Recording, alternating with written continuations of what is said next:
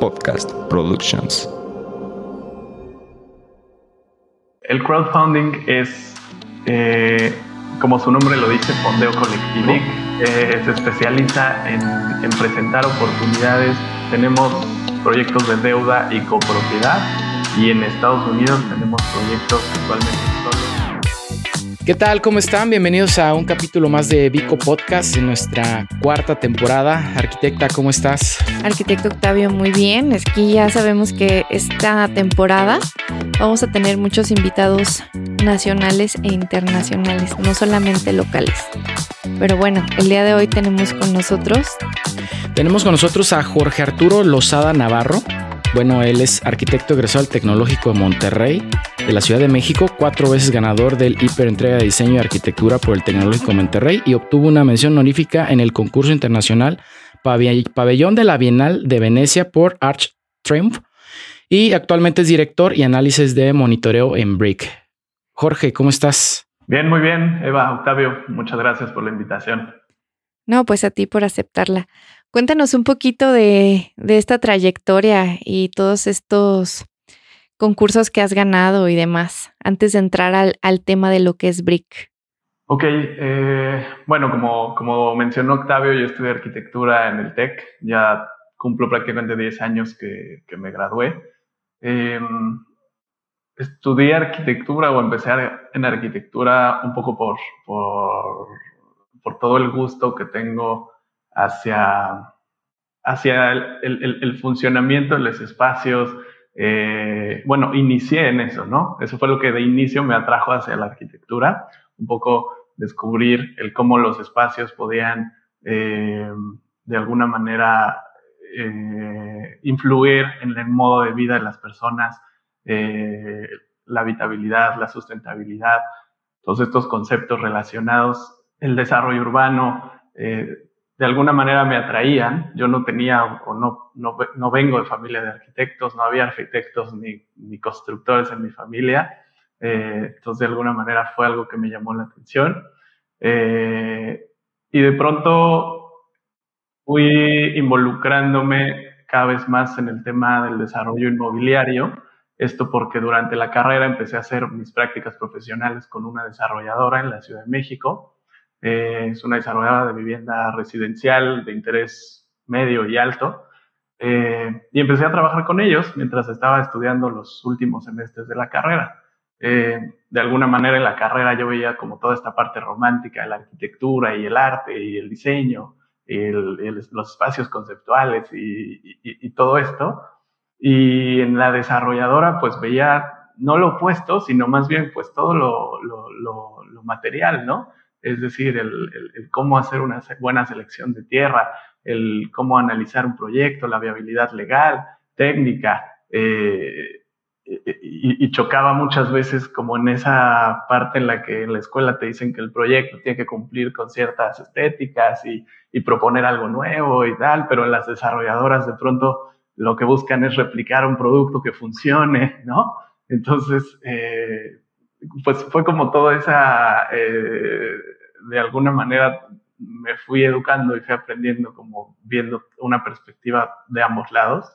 Eh, y pues bueno, ya en esta desarrolladora, una vez que me gradué, seguí trabajando con ellos, empezamos a hacer proyectos en conjunto, eh, sobre todo vivienda residencial.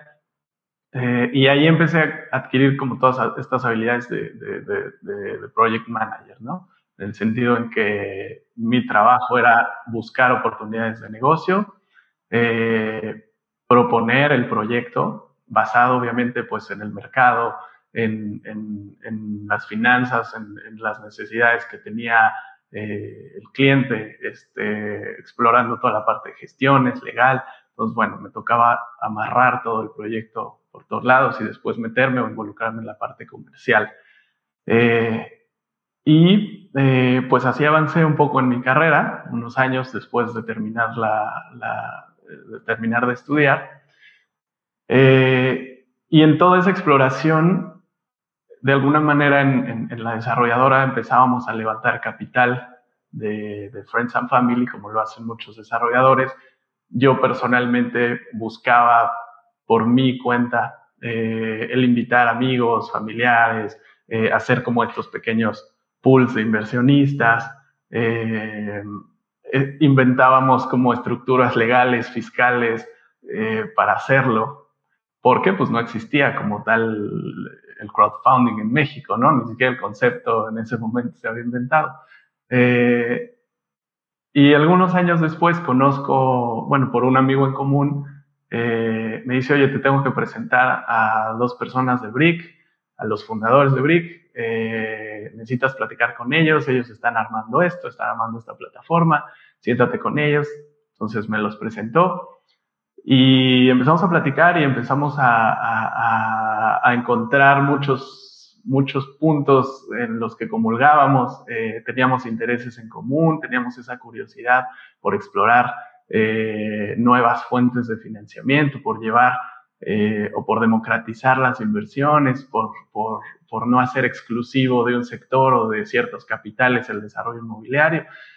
Entonces, en ese sentido, eh, hicimos un, bueno, nos, hubo química y me, me, invitaron a participar en el proyecto de BRIC. en paralelo, pues yo seguía desarrollando seguía eh, pues involucrándome, que hasta la fecha, ¿no? Sigo en desarrollos inmobiliarios, pero bueno, en los últimos cuatro, cinco, en los últimos cinco años que acabo de cumplir en Brick, eh, pues entré de lleno. Eh, claro que como era un start, es un startup, o empezó siendo un startup, eh, pues al inicio tienes que entrar a todas las partes, ¿no? A todas las áreas y a cubrir un poco de legal, y a cubrir un poco de finanzas y a cubrir un poco de administración, pero poco a poco le hemos ido dando forma y estructura a la empresa. Eh, y hoy puedo decir que mi rol principal en BRIC es eh, el análisis de los proyectos que se van a publicar o que se pueden llegar a publicar en la plataforma y el seguimiento de todos estos, ¿no? Durante su vida eh, o la vida mientras mantienen algún tipo de financiamiento de, BRIC. Y es, es ahí donde estoy actualmente. Ok, entonces nos cuentas un poquito, ah, voy a hacer como un resumen. Bueno, dos preguntas claves para los que nos, los que nos escuchen y no conozcan el término. ¿Qué es un crowdfunding? ok, em, el crowdfunding es, eh, como su nombre lo dice, fondeo colectivo lo que hacemos en Brick, bueno, hay varios tipos de crowdfunding eh, para distintos objetivos. Eh, particularmente en Brick es juntar inversión de muchos inversionistas a través de una plataforma de Internet, es una página de Internet. Lo que hacemos es presentar oportunidades de inversión, en nuestro caso para desarrollos inmobiliarios, y la gente, cualquier persona que tenga una cuenta bancaria y un RFC en México, puede seleccionar qué proyecto le gusta, eh, de acuerdo obviamente a las características y a las condiciones de, ese proyecto, eh, y puede depositar o invertir tickets muy pequeños. Eh, le llamamos de alguna manera democratizar inversiones. ¿no? ¿Por qué? Porque al final acercamos productos de inversión que normalmente o que antes eran exclusivos para grandes capitales, es decir, antes, hace unos años, antes de existir el crowdfunding o las fibras, eh, pues realmente quien tenía acceso a las inversiones en real estate, bienes raíces, eh, pues eran personas o, familias eh, o empresas que tenían grandes capitales y podían construir o levantar un condominio, un edificio, etcétera, ¿no? Entonces, tratamos de democratizar justamente y como tal ese es el concepto del crowdfunding, acercar las oportunidades de inversión a pequeños inversionistas. ¿Qué pasa? Pues que le trasladamos todo el beneficio de, todos los intereses o los rendimientos que genera el desarrollador eh, al propio inversionista. Eh, entonces, bueno, pues eso es a grandes rasgos el, crowdfunding. Y ahí me imagino que ya nos contaste mucho de lo que hace Brick. Sí, exactamente. Brick eh, se especializa en, presentar oportunidades de inversión en bienes raíces. Eh, y a grandes rasgos tenemos dos productos, uno que es inversiones en deuda a tasa fija. ¿Esto qué quiere decir? Que la gente puede invertir en un instrumento en el que se le presta al desarrollador vía una deuda y el desarrollador tiene un compromiso de pago con intereses fijos.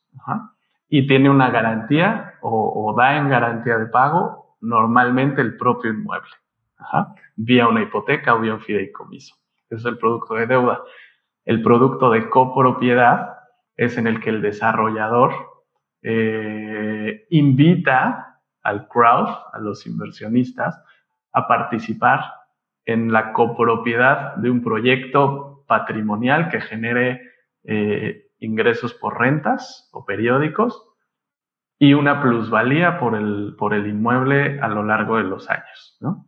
Eh, estos son los dos productos que tenemos actualmente. Mm, yo creo que una de las preguntas que, que tienen todas las personas al momento de, de, invertir en este tipo de, plataformas, riesgos. ¿Qué riesgos pueden tener? Ok. Eh, como cualquier inversión, bueno, cualquier inversión sabemos que tiene un riesgo, ¿no? Acotando a las inversiones en bienes raíces, pues yo te diría de acuerdo al producto o a la forma en la que estés invirtiendo. Particularmente en deuda, pues sabes que tienes una garantía sobre el propio inmueble que está eh, aforada en alguna proporción. ¿A qué me refiero con aforo? Eh, el aforo es el, las veces, bueno, las veces que rebasa el valor de la garantía al monto de la deuda o al monto del crédito. Eso quiere decir que si yo te presto 10 pesos y tú me das en garantía tu celular que vale 20, yo tengo un aforo de 2 a 1. Eh, entonces nosotros en el producto de deuda prestamos contra un aforo normalmente que va del 1.5 al 2.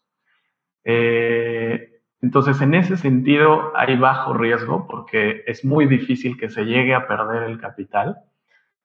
El riesgo principal pues es que el desarrollador no pague, ¿no? Y no pague por diferentes razones porque no logró vender, eh, porque de pronto desapareció, eh, y me estoy yendo a casos muy catastróficos, ¿no? Eh, porque, pues, tuvo problemas con sus socios y tuvieron que abandonar o deshacer la empresa, y entonces el proyecto se quedó a la mitad, etcétera, etcétera, ¿no? entonces, hay un riesgo de impago pero siempre existe un proceso de recuperación. Finalmente hay una garantía que está grabada en registro público, llámese fiduciaria o hipotecaria, y lo que hacemos nosotros, OBRIC, en representación de todos los inversionistas, es demandar el cumplimiento de ese pago a través de la garantía. Eh, ¿Qué hacemos? Pues hacemos una demanda hipotecaria, hacemos una eh, eh, ejecución fiduciaria, ejecución de la garantía fiduciaria, entonces, bueno, hay, hay, hay, un respaldo y hay una representación de BRIC en ese sentido. Entonces, el riesgo en ese producto, pues es el tiempo, ¿no? El tiempo que pueda tardar todo este proceso de recuperación. Eh, y, pues bueno, que el desarrollador también, o sea, hay veces que no siempre se deslinda el desarrollador, pero puede que tenga retrasos en las ventas, ¿no? Y de pronto diga, oye, pues no te pude pagar a tiempo esta parcialidad, pero te la voy a pagar en dos semanas, ya que vendí, o dame chance porque tengo que escriturar, y entonces son un poco como el, ese vaivén que tenemos con el desarrollador que le transmitimos al inversionista, eh, pero bueno, finalmente existe esa garantía. Y por ejemplo, ¿cómo, perdón, cómo se protege el inversionista? Vamos a pensar que hay un retraso por la razón que tú quieras. ¿Cómo se protege él? Eh, bueno, ya nos dijiste cómo, pero ¿cuál es esa garantía? Ok, va a tardar en, que haya un retorno. ¿Ellos qué ganan por ese retorno? Por ese retraso, perdón.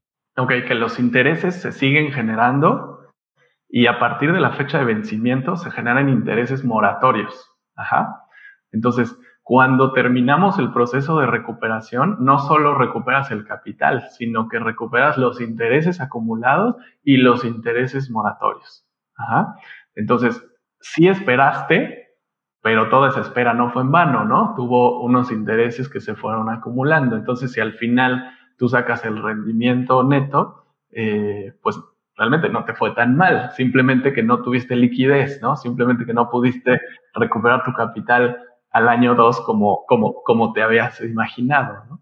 Eh, entonces, y, eso nos lo permite precisamente el aforo, porque como traemos un aforo del doble, pues tenemos un cacho bastante importante para recuperar todos esos intereses, ¿no? O en un, en un proceso de demanda hipotecaria y subasta, por así decirlo, pues pudiéramos llegar a liquidar las unidades a la mitad de precio, ¿no? Porque estamos aforados o valía el doble, sabíamos que valía el doble comercialmente.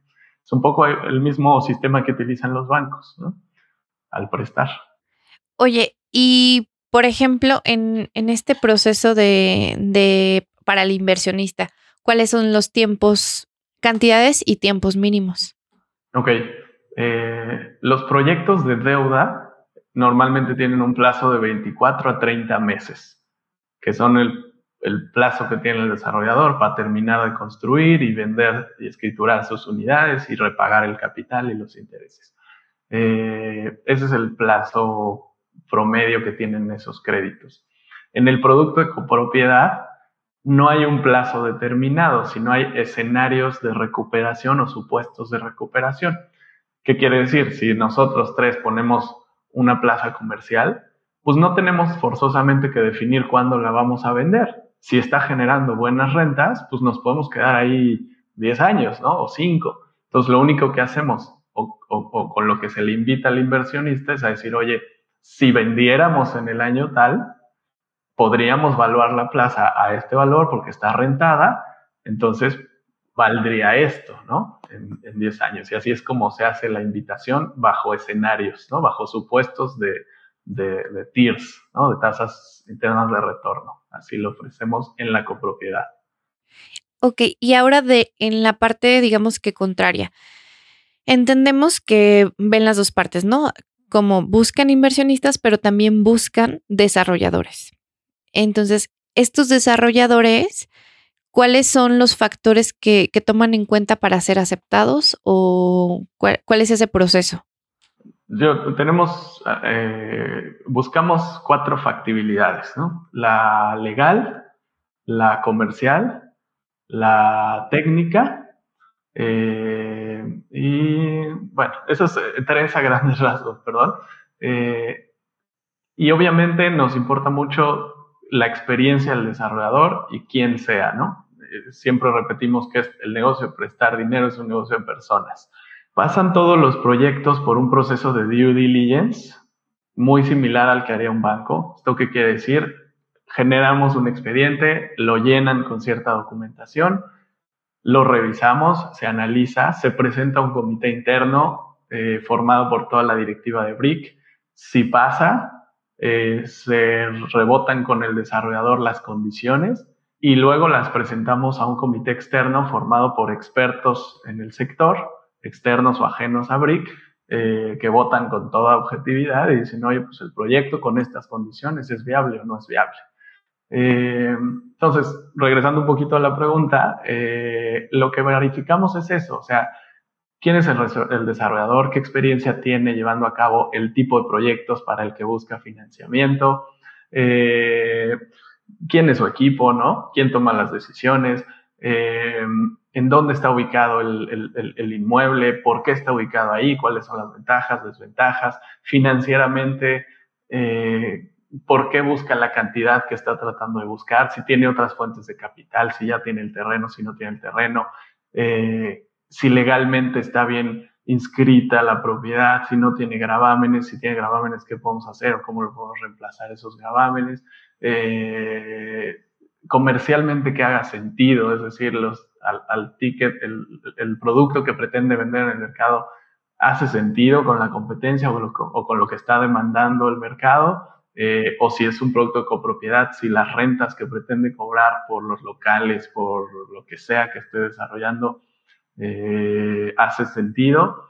Y, todo eso es lo que bajamos una presentación y presentamos y va pasando distintas etapas. Entonces, lo que llega a, publicarse en la plataforma, pues no quiere decir que sea, eh, digamos, que, vaya a salir perfecto, porque pues todos sabemos que, mil cosas pueden pasar, pero sí que pasó un proceso de análisis, ¿no?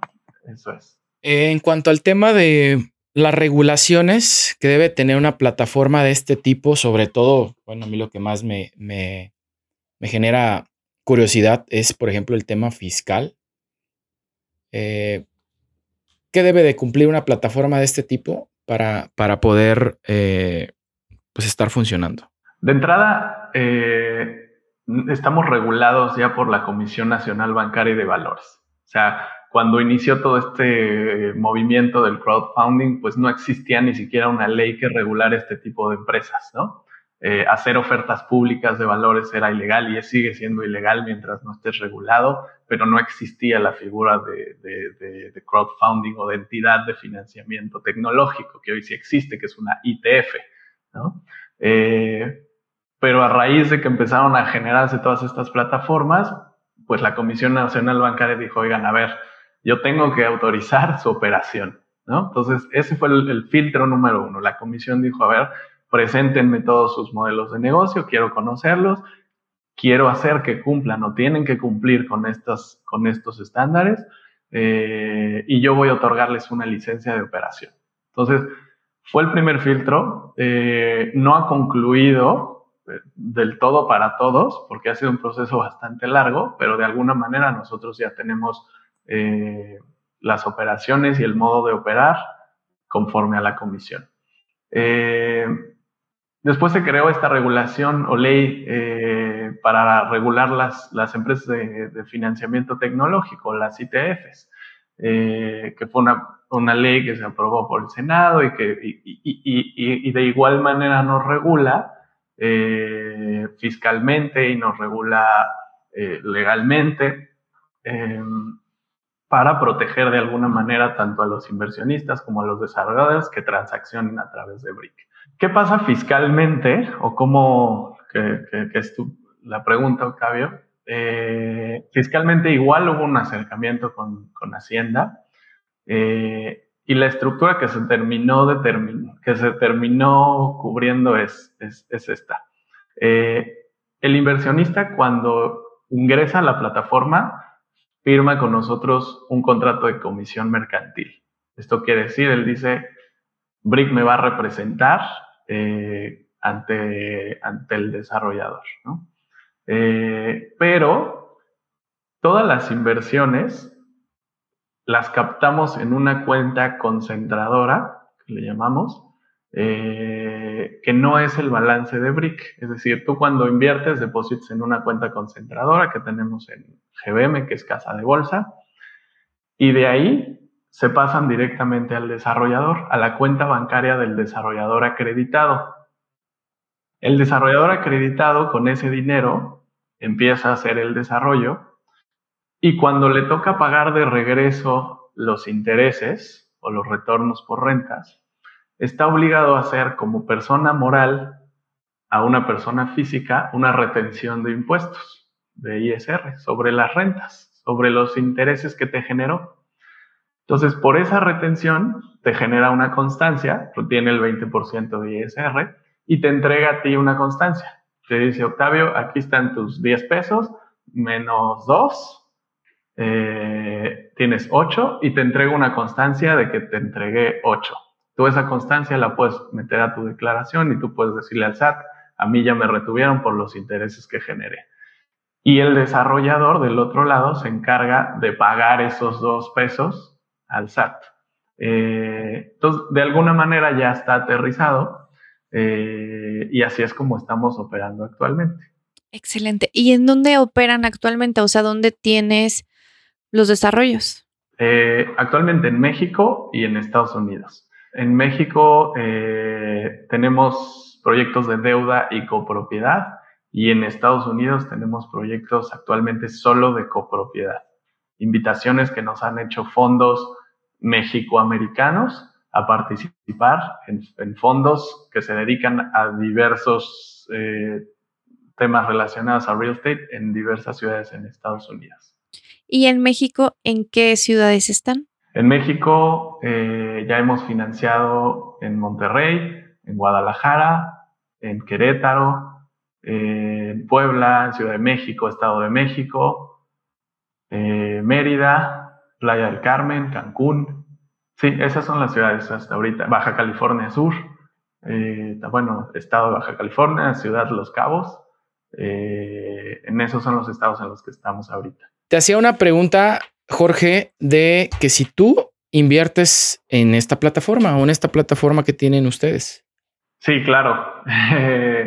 nosotros tenemos que invertir forzosamente en prácticamente todas las campañas. Eh, no solo por, pues por empatía con los demás inversionistas, sino porque pues, pues por curiosidad de conocer cómo se comporta cada uno de estos proyectos, y porque además pues nos mantiene a nosotros eh, pues de alguna manera ocupados en que las cosas salgan bien con cada uno de ellos, interesados en comunicación con el inversionista. Eh, incluso hay una política en la empresa que se llama Todos Invertimos, eh, que todos tenemos una prestación, digamos una bolsita para invertir y tenemos que seleccionar mes a mes el proyecto en el que, que deseamos invertir. Entonces sí, ahí estamos. Oye, ¿y cuáles son sus intereses? ¿De qué rango a qué rango van? Pues mira, en el producto de deuda actualmente hay campañas. Campañas le llamamos a la invitación a inversión que está activa en la plataforma, en la página. Eh, hay campañas que están pagando el 15.5 de interés fijo anual. Eh, creo que hay un par que están pagando el 16 anual. Eh, entonces, la verdad es que es bastante atractivo. Es una tasa anual fija con garantía en un inmueble. Pues es una tasa bastante alta. Prácticamente en términos de utilidad o retorno te estás volviendo socio del desarrollador, ¿no? Eh, no, es una, no es una deuda barata para el desarrollador. Eh, más porque ahorita las tasas de referencia que son con las que vamos determinando la tasa a la que se publican las campañas han subido mucho. Eh, entonces podrías decir prácticamente que te llevas una utilidad muy similar a la que se lleva el desarrollador, nada más que tú sin riesgo, ¿no? Con una garantía. Eh, digo, no, no es nuestra intención que sea así, simplemente sí, eh, tenemos que seguir un poquito la tendencia del mercado de tasas, porque también sabemos que tenemos que hacer proyectos, productos atractivos para el inversionista y el desarrollador está dispuesto de alguna manera a asumir esa tasa, eh, pues por diferentes circunstancias, porque busca probar el producto, porque busca llegar a diversos inversionistas, eh, hacerse un nombre en la plataforma, este, agilidad en el producto.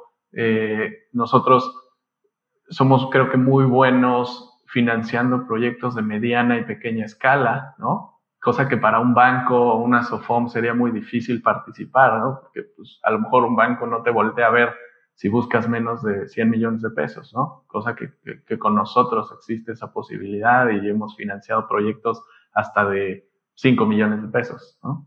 Oye, ¿y cuál es tu ticket, no, tu ticket mínimo? Hemos publicado campañas desde 500 pesos. Entonces, sí, es bastante accesible en realidad pues realmente es eso, ¿no? O sea, lo que buscamos era que, que cualquier persona pudiera, pudiera ser partícipe de ese tipo de rendimientos, ¿no? Esa es, esa es la idea. Oye, y otra cosa, ¿qué con, bueno, ¿qué consejo le puedes dar a quienes piensan invertir en crowdfunding? Para mí es diversificar. Eh, yo sé que es un consejo no solo en crowdfunding, sino en general de inversiones eh, pero cuando tú llegas a la plataforma de Brick, se te presentan diversas oportunidades y diversos proyectos, ¿no? Y encuentras los de copropiedad, y encuentras los de deuda, y están las deudas en Ciudad de México, y en Monterrey, y en Guadalajara y tal. Eh, entonces, mi, mi recomendación principal es, pues, no poner los huevos en la misma canasta, es decir, si vas a probar el producto, pues invierte eh, pequeñas cantidades en diversos proyectos que se van a estar además actualizando en la plataforma constantemente. Es decir, los proyectos que hoy veas no van a ser los mismos que vas a ver dentro de 15 días, ¿no?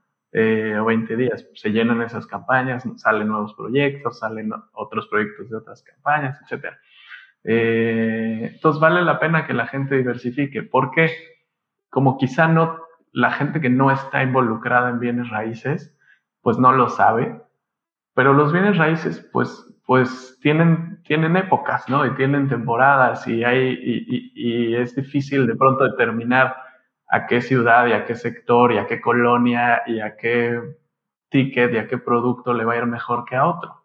Eh, entonces, si bien tienes garantías, pues de pronto, no sé, a lo mejor el mercado de residencial plus en la Ciudad de México se sobreoferta el próximo año por X o Y razón y a ese producto le va a empezar a costar más desplazar y se va a atrasar un poco, pero resulta que los hoteles en, en Baja California, en La Paz, están en un boom, ¿no? En el que traen ocupaciones altísimas, entonces el proyecto de copropiedad te está dando retornos buenísimos, eh, pero es cíclico, ¿no? Eh, entonces, mi recomendación principal es diversificar.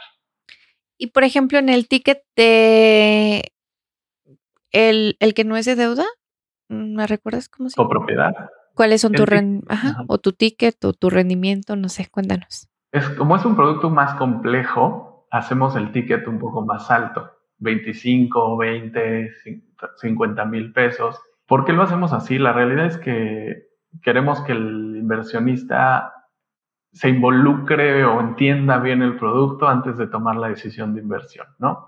Normalmente puede ser que 500 pesos, pues a lo mejor a la gran mayoría no le cuestan tanto, como que dices, bueno, pues 500 pesos los invierto, más o menos leo, me gusta la fotito de ese proyecto, se ve bien, ubico la colonia, ahí van 500 pesos, ¿no?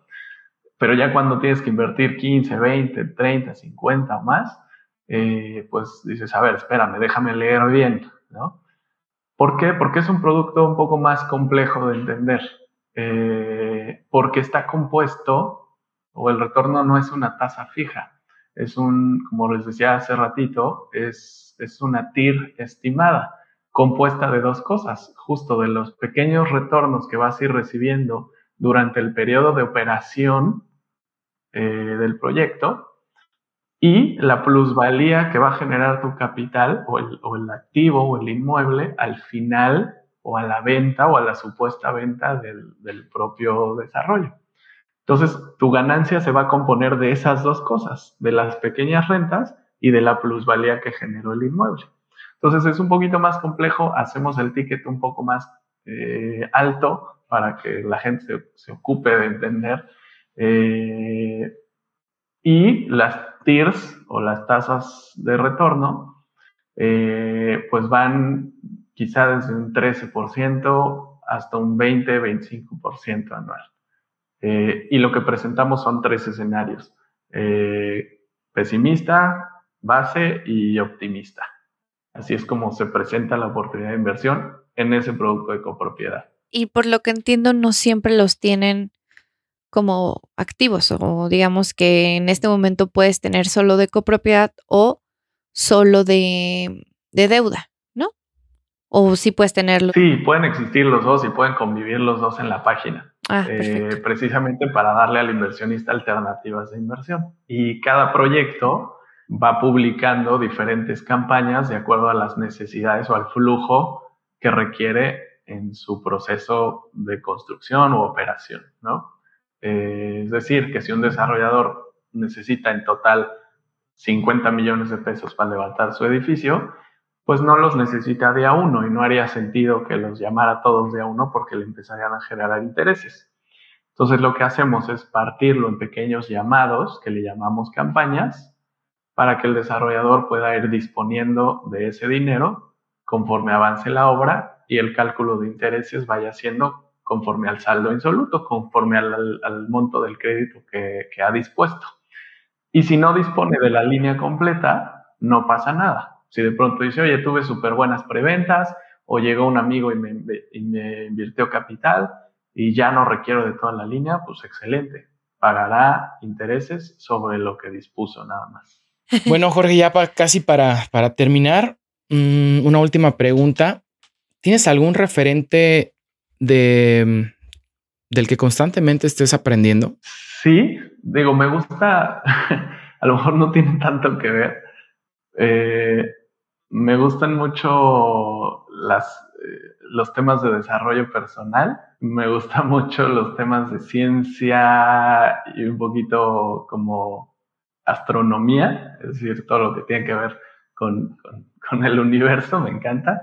Eh, y en el tema de desarrollo personal, todo lo relacionado como a, em, digamos, salir como de, los estándares mentales y salirte de la comodidad, dejar de hacer las cosas porque la gente te dice que así deben ser. Todo lo relacionado a eso me encanta y me encanta entonces aplicar todo eso al trabajo o a lo laboral. Eh, ¿Por qué? Porque al final de nosotros estamos haciendo un producto que no existía, ¿no? No existía en México y no existía en el mundo el crowdfunding. Eh, entonces, cuando llega un desarrollador y nos dice, oigan, quiero hacer este proyecto, espero que me entiendas, pues tienes que salirte como de todo lo, que, todas las estructuras que te enseñaron y que a lo mejor en el banco te dijeron que debía ser así, y tratar de entender lo que quiere hacer el desarrollador y ver cómo puedes empatarlo con tu producto, ¿no? Y cómo puedes diseñar un proceso y un producto que le funcione a ese desarrollador, ¿no?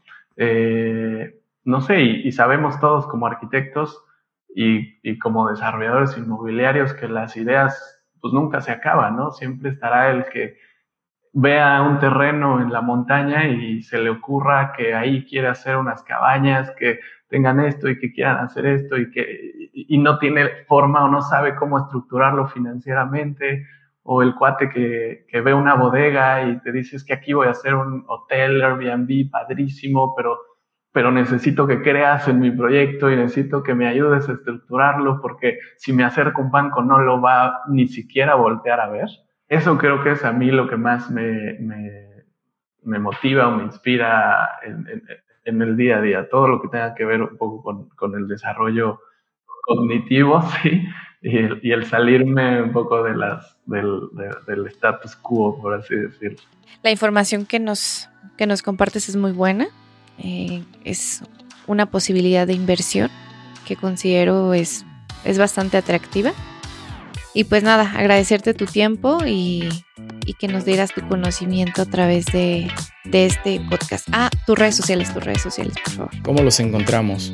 Claro, en Facebook estamos como arroba brickmx, en Twitter estamos como arroba brickmx y en YouTube igual, brickmx y la página obviamente es brick.mx.